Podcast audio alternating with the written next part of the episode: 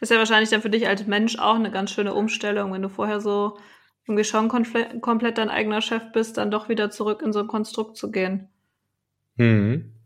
Ja, also man macht da auch ein paar Learnings, ne? Ähm, die äh, so ein paar Sachen auch, womit ich vorher gar nicht ge gerechnet hätte. Das, also, also da denkst du irgendwie, ja, du hast schon, hast schon relativ viel natürlich auch erlebt so und also auch was jetzt halt Teamführung, Teamaufbau, Mitarbeiter etc. angeht.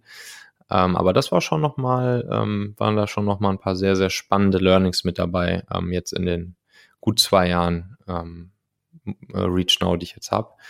Ähm, also so zum Beispiel eine der, der ersten Sachen, ähm, die mir halt sehr stark sofort aufgefallen sind, ist, so im Startup ist es halt so, stell dir vor, du willst irgendwas auf die Straße bringen, du willst irgendwas umsetzen äh, und da kommt irgendwer anders aus dem Team an und sagt, äh, hey, cool, ich helfe dir dabei und übernehme jetzt sozusagen das, den, den, den und den Task davon, damit du dein Ding auf die Straße kriegst. Dann freust du dich und sagst, geil, da hilft mir einer, sehr geil, lass uns das jetzt hier zusammen rocken. Und ähm, im, ja, im konzernigeren Umfeld ist mir dann halt aufgefallen, dass das, das, das da so nicht funktioniert, sondern dass sobald irgendwer anders sich in ein Thema einmischt, was vermeintlich einer Person gehört, dann ist diese erste Person äh, sofort irgendwie so, kommt so, so, so irgendwie scheinbar so ein ja, so ein Konkurrenzgedanke auf, so, ah, der will mir jetzt hier mein Projekt, Projekt, äh, Projekt abnehmen oder oder was weiß ich was, wie, wie das dann, wie genau die Denke dahinter ist. Weiß ich nicht, verstehe ich nicht so richtig diese Denke, aber das ist auf jeden Fall was, was, was mir halt aufgefallen ist. Ne? Also jeder ähm, hängt da halt sehr stark so an, an seinen Projekten und wenn da irgendwer anders von der Seite reinkommt, dann, dann geht das halt nicht so politisch. Und ähm, ja, ist vielleicht aber auch ein bisschen so psychologisch erklärbar, weil ähm, im Startup hängen halt alle und, und arbeiten sozusagen auf die eine große Sache gemeinsam hin. Und der Erfolg ist die eine große Sache, irgendwie zum Beispiel das Startup oder das Produkt erfolgreich zu machen. Und bei so einem großen Konzern, da ist natürlich diese, diese Mission, diese Vision, das eine große Ding, auf das alle hinarbeiten, das ist halt nicht mehr so gegeben. Und deshalb ist halt das, was du optimieren kannst, das, was dein Erfolgserlebnis ausmacht, ist halt deine eigene, dein eigener Erfolg, deine eigene Karriereleiter sozusagen. Das kannst du halt mhm. optimieren über die Jahre.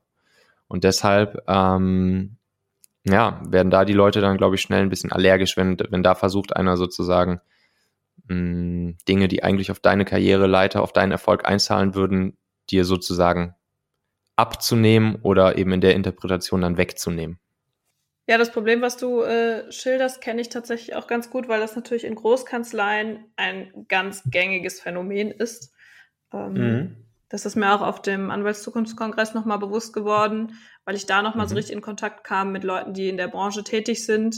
Ähm, die haben mhm. zum Beispiel ein riesiges Problem, was dieses Knowledge Sharen angeht, ja, dass ja, niemand genau. so wirklich Wissen miteinander teilen will, ähm, was natürlich ein riesiger Nachteil für die Firma ist, aber so von der mhm. Personalstruktur ähm, einfach nicht gemacht wird, weil jeder Angst hat, sich gegenseitig was wegzunehmen. ja, ähm, das ist echt krass. Und diese Denke, wie wir das bei Startups haben, das Wissen teilen, dazu führt, dass alle davon profitieren, da mhm. gar nicht vorhanden ist. Also es hat mich auch ein bisschen ja, geschockt. Ich hatte ja. das gar nicht so auf dem Schirm, aber scheint da wohl auch ein Riesending zu sein. Ist wahrscheinlich dann ja. da in der Branche nochmal besonders spezifisch. Ja. Ja, da muss man dann auch mit lernen, umzugehen, auch als Führungskraft. Also ähm, da musste ich mich dann halt auch einfach ein Stück weit mit, mit abfinden und damit, ähm, und damit halt arbeiten. Ne? Also es bringt ja nichts, dann versuch, da versuchst du den, ich habe dann natürlich ein klein bisschen Zeit damit verbracht, irgendwie ein paar Wochen bis ein paar Monate, irgendwie versucht da irgendwie das zu ändern, da die Revolution anzuzetteln, aber Der Idealist, ja, halt Michael. Nicht, kriegst halt nicht geändert. und äh, ja, da musst du halt anfangen, das sozusagen zu akzeptieren und damit eben zu arbeiten und das ja bestmöglich zu nutzen. Und da sind wir auch schon wieder am Ende dieser Folge hier. Denkt doch mal kurz drüber nach. Für wen könnte diese Folge oder der Machen-Podcast allgemein auch wertvoll, hilfreich oder spannend sein? Erzähl dieser Person gerne mal davon. Du kannst einfach den Link machen.fm slash podcast zum Beispiel per WhatsApp an sie senden oder diese Folge hier direkt aus deiner Podcast-App an sie teilen. Wir hören uns auf jeden Fall in der nächsten Folge wieder, vielleicht ja schon morgen. Bis dahin, dein Michael.